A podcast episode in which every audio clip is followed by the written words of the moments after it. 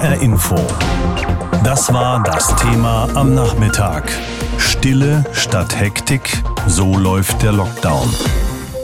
Tag 1 des neuen härteren Lockdowns in Deutschland, der natürlich die einen mehr, die anderen wesentlich weniger trifft. Das ist ganz unterschiedlich. Viele Einzelhändler zum Beispiel, die machen in diesen Wochen rund um Weihnachten ja einen Großteil ihres gesamten Jahresgeschäfts.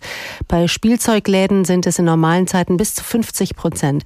Und unter Corona-Bedingungen und im Lockdown bricht das Geschäft für die jetzt wohl ein. Denn wo Geschäfte geschlossen sind, da kann logischerweise auch kein oder nur sehr wenig Geld verdient werden.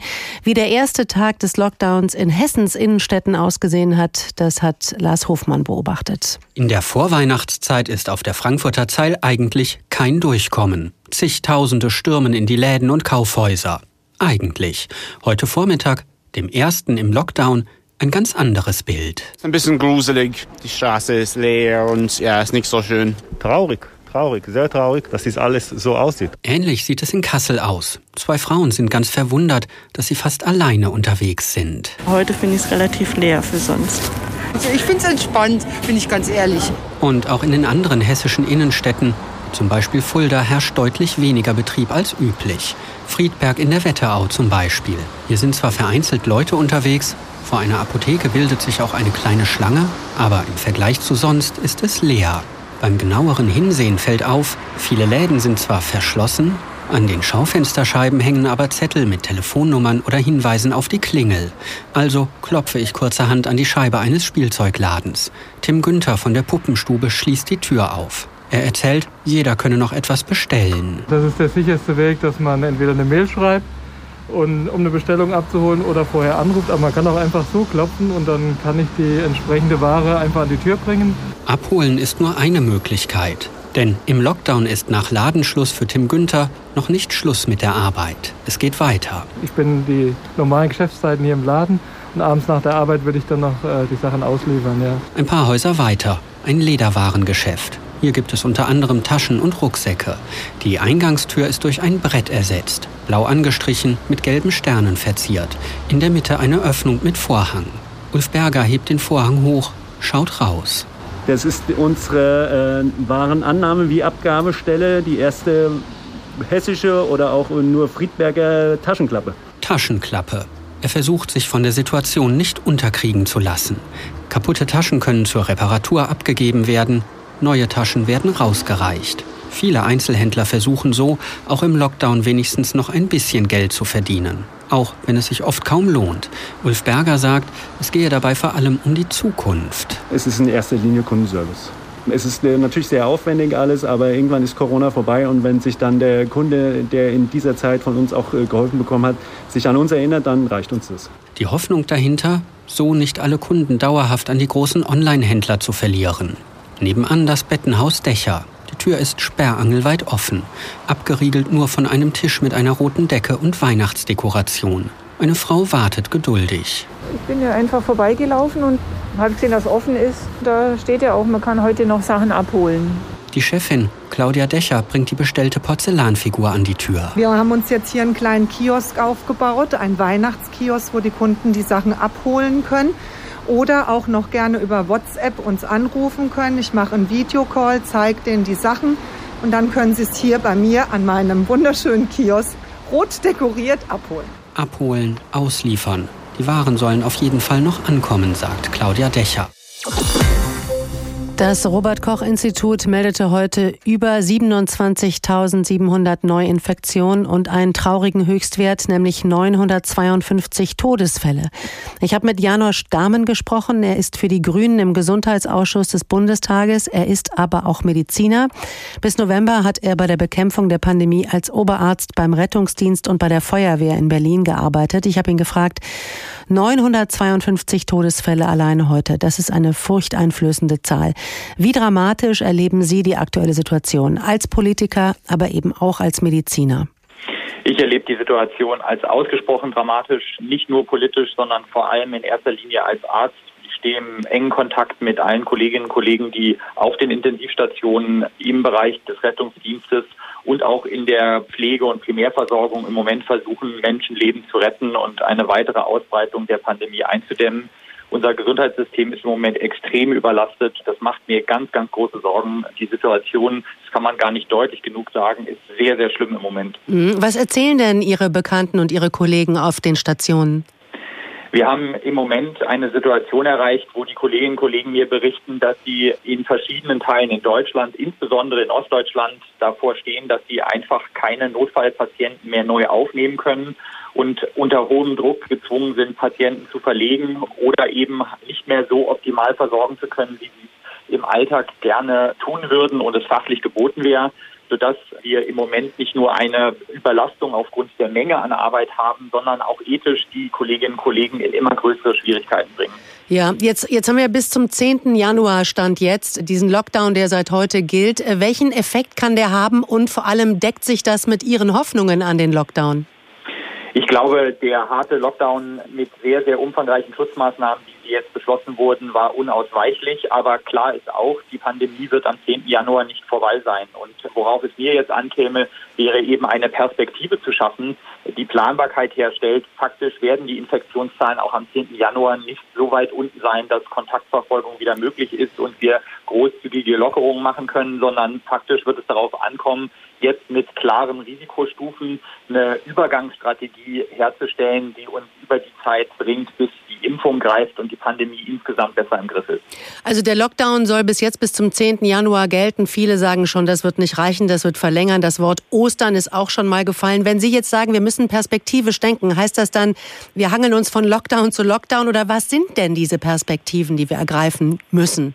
Ich glaube, zu den Perspektiven gehört, dass wir endlich eine funktionierende Schnellteststrategie brauchen, die uns erlaubt, auch bestimmte Dinge, die ja trotz Pandemie wichtig sind, wie sozialer Kontakt, wie der Besuch von Angehörigen, das Aufrechterhalten einer öffentlichen Infrastruktur weiter möglich zu machen. Das passiert im Moment viel zu ungeordnet. Da müssen wir eine Priorisierung auch der Tests reinbringen und mehr Tests in der äh, Fläche möglich machen. Es kommt auch darauf an, dass wir die Kontaktnachverfolgung verbessern. Ich verstehe nicht, wie wir im Monat 11 der Pandemie immer noch nur bei sehr niedrigen Inzidenzzahlen in der Lage sind, nachzuvollziehen, wo Infektionsketten langgehen. Hier muss dringend was passieren und das sind sozusagen wichtige Bausteine neben Schutzmaßnahmen, die ergriffen werden, die eben ein Besserwerden auch alltäglichen Lebens wieder überhaupt erst möglich machen. Wir müssen, das höre ich jetzt raus in dem, was Sie sagen, die Frage ist, wird es denn auch geschehen? Ich habe im Moment, das muss ich ganz ehrlich sagen, als jemand, der aus der Praxis kommt, da schon etwas Zweifel und mich treibt eine unglaubliche Ungeduld um, weil ich natürlich sehe, was es eigentlich bedeutet, wenn wir heute weiterhin so hohe Neuinfektionszahlen haben. Ich sehe im Moment noch nicht, dass wir eine Entlastung des Gesundheitswesens haben. Ich habe gerade im Ausschuss nochmal sehr eindringlich auch an das Bundesgesundheitsministerium appelliert zu sagen, konsequenter auch in der Verantwortungsübernahme zu sein und nicht nur Regelungen zu schaffen, sondern konkret zu steuern und diese Bewältigung der Pandemie nicht beim einzelnen Gesundheitsamt oder bei einzelnen sehr engagierten Menschen in den Schulen, in den Pflegeheimen zu belassen, sondern selber operatives Krisenmanagement in die Hand zu nehmen, das kann ich bisher nicht im ausreichenden Maße erkennen. Wie reagiert denn dann das Gesundheitsministerium, wenn Sie sowas eindringlich fordern im Ausschuss? Ja, ich erlebe im Moment, und das frustriert mich als jemand aus der Praxis am meisten, so ein Ping-Pong-Spiel zwischen Ländern und Bund, wo man jeweils auf die andere Seite verweist und sagen, die einen können sich nicht ändern, die anderen sagen, wir sind nicht zuständig. Und in diesem Hin und Her letztlich wird die Situation nicht besser, sondern weiter verschleppt.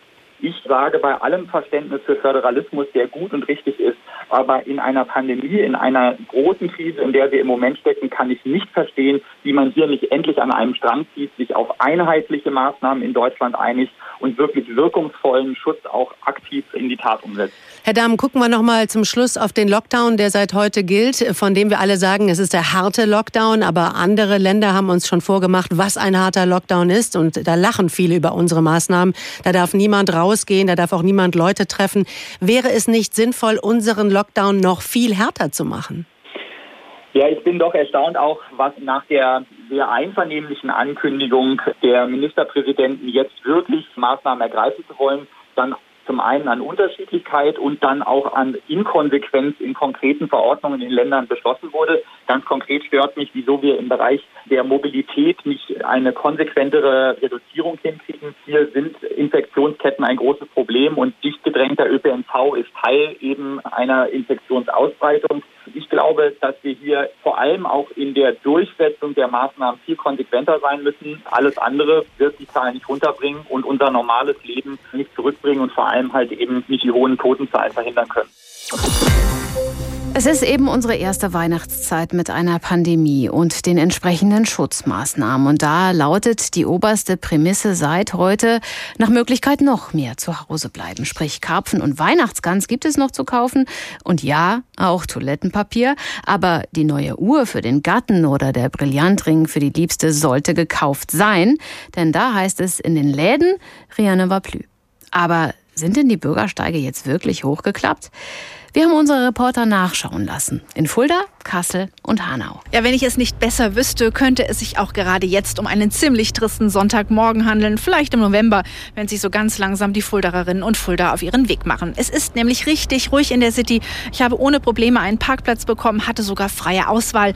Wann gibt es schon sowas mitten im Dezember und kurz vor Weihnachten? Vereinzelt sind Leute unterwegs. Der Briefträger zum Beispiel hier in der Marktstraße Richtung Uniplatz oder Friedrichstraße. Aber niemand bleibt stehen, stöbert oder geht in die Läden. Gestern war ich nämlich exakt an der gleichen Stelle und da standen sich die Passanten regelrecht auf den Füßen. Vor manchen Geschäften war sogar eine Schlange und heute ziemliche Ruhe. Keine Spur vom vorweihnachtlichen Treiben. Und das trübe Wetter tut irgendwie sein Übriges. Eine völlig ungewohnte und sehr triste Stimmung hier. Steffi Mosler aus Fulda. Es ist sehr ruhig in Kassels Innenstadt in der Königstraße. Die Trams sind das lauteste Geräusch und die Raben, die hier so über dem Platz herum ihre Bahnen ziehen und laut krächzen. Ja, die kann man jetzt ganz klar hören, weil es nur wenige Menschen sind, die hier unterwegs sind. Und ja, die wenigen, die gehen in die Supermärkte, die in den Einkaufszentren wie dem City Point noch offen haben, oder sie gehen in die Kaufhausrestaurants, die Essen zum Mitnehmen anbieten. Ansonsten ist hier eben, wie gesagt, kaum noch was los. Jens Wellhöhner aus Kassel. In der Hanau Innenstadt merkt man erstmal relativ wenig vom Lockdown, denn rund um den Marktplatz sind einige Menschen unterwegs. Das ist aber auch kein großes Wunder, denn heute findet der Wochenmarkt statt und hier decken sich die Menschen eben mit Gemüse, mit Brot oder Käse ein. Was aber auffällt, es sind deutlich weniger Menschen als sonst. Wenige Meter weiter gibt es Supermärkte und Drogerien und auch da ist gar nicht mal so viel los. Die sind also von einem Ansturm verschont geblieben. Und noch ein paar Schritte weiter, da zeigt sich der Lockdown dann doch. Denn in den Einkaufsstraßen, da sind die Geschäfte für Bekleidung oder Parfümerien zum Beispiel geschlossen. Und dementsprechend ist hier auch wenig bis gar nichts los. Ich habe also schon den Eindruck, die Menschen in Hanau, die halten sich an die Vorgaben, die meiden die Innenstadt und bleiben zu Hause. Aus Hanau, Heiko Schneider. Dass wir bis mindestens zum 10. Januar mit teilweise harten Einschränkungen leben müssen, ist dem Umstand geschuldet, dass die Inzidenzen runtergehen müssen. Eben auf 50 Neuinfektionen auf 100.000 Einwohner innerhalb von 24 Stunden. Davon sind wir ja schon lange weit weg. Der Lockdown soll es jetzt richten. Bleibt die Frage, was macht der eigentlich mit uns? Christian Lüttke ist Doktor der Philosophie. Er ist Soziologe, Sportmediziner und Psychotherapeut. Er deckt also eine ganz große Bandbreite ab. Ich habe ihn gefragt, den Lockdown Light kennen wir, aber jetzt ist es irgendwie anders. Es ist Vorweihnachtszeit. Da sind wir gerne mit Freunden auf Weihnachtsmärkten unterwegs. Wir gehen shoppen, essen, feiern. Und jetzt warten aufs Christkind 2020 heißt vor allem warten auf den Paketdienst. Ist der Lockdown in dieser Zeit ein Trauma oder sind wir nun so klug zu wissen, worum es geht? Menschen sind wirklich klug zu wissen, worum es jetzt geht. Die meisten auf jeden Fall. Wir haben die Erfahrung gemacht beim ersten Lockdown, da war alles neu, da war die Zeit auch relativ lang lang.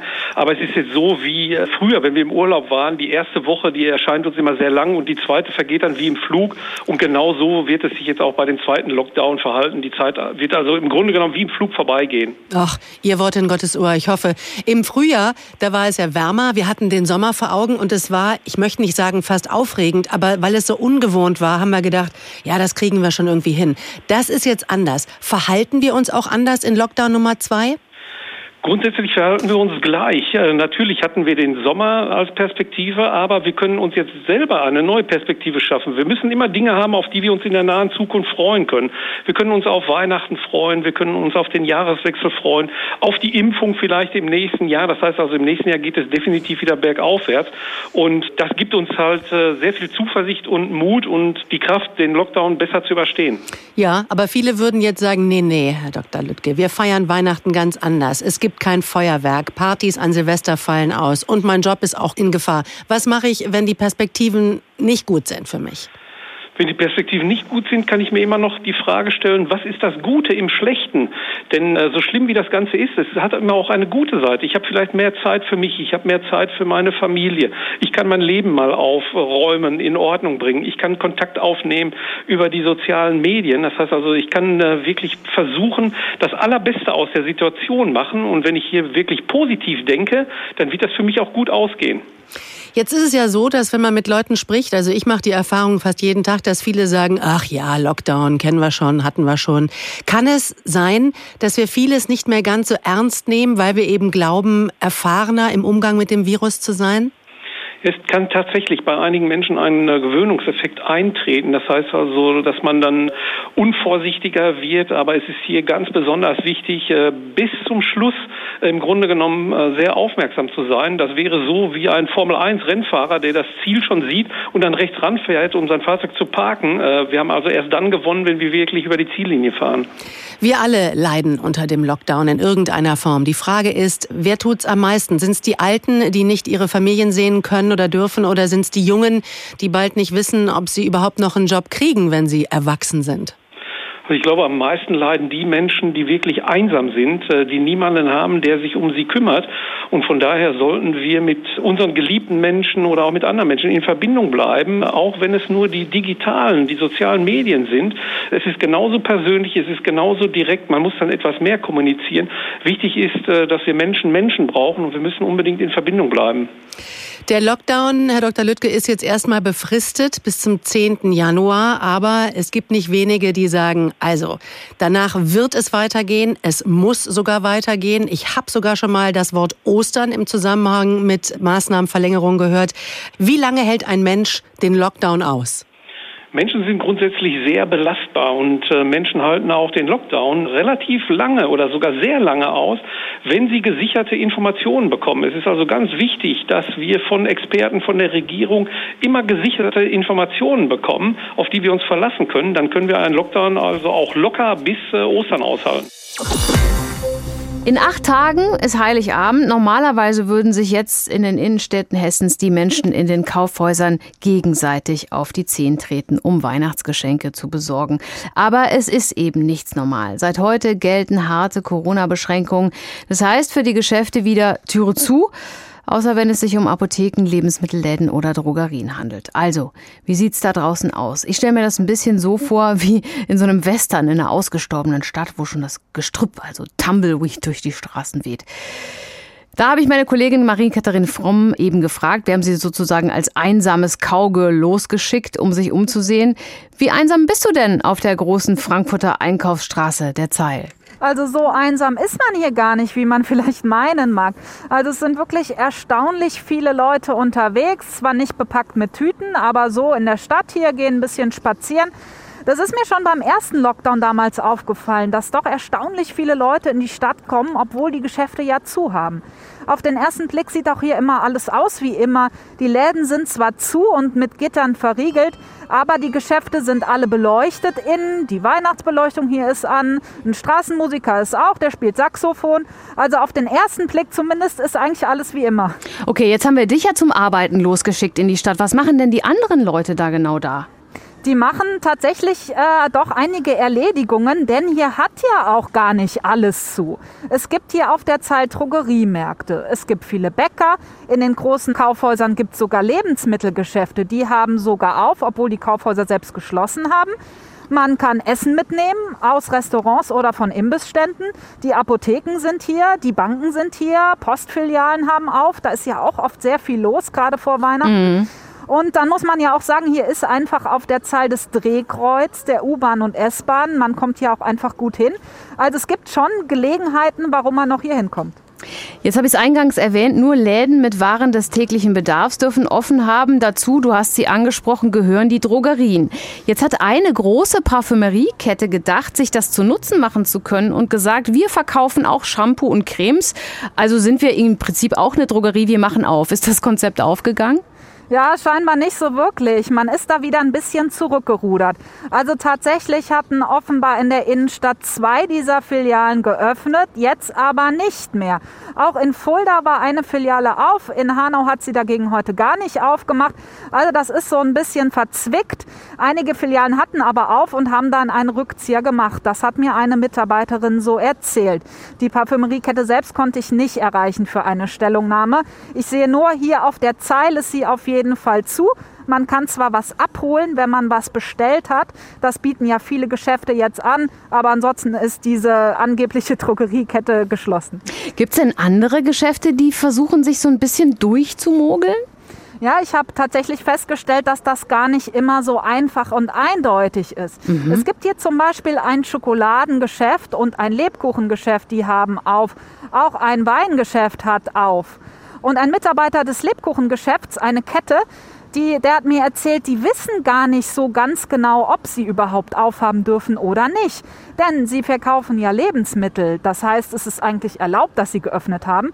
Aber es sind eben keine Grundnahrungsmittel für den täglichen Bedarf, die man jetzt unbedingt braucht. Und dann ist es auch so, dass Filialen dieser Kette in Baden-Württemberg zum Beispiel schon geschlossen haben, weil da aber auch wieder ein bisschen strengere andere Regeln gelten. Und sie warten jetzt ab, dass das Unternehmen das klärt, ob sie hier in Frankfurt wirklich öffnen dürfen oder nicht. Also teilweise ist es wirklich gar nicht so einfach und eindeutig, diese Lockdown-Regeln, auch für die Händler. HR Info. Das Thema. Wer es hört, hat mehr zu sagen.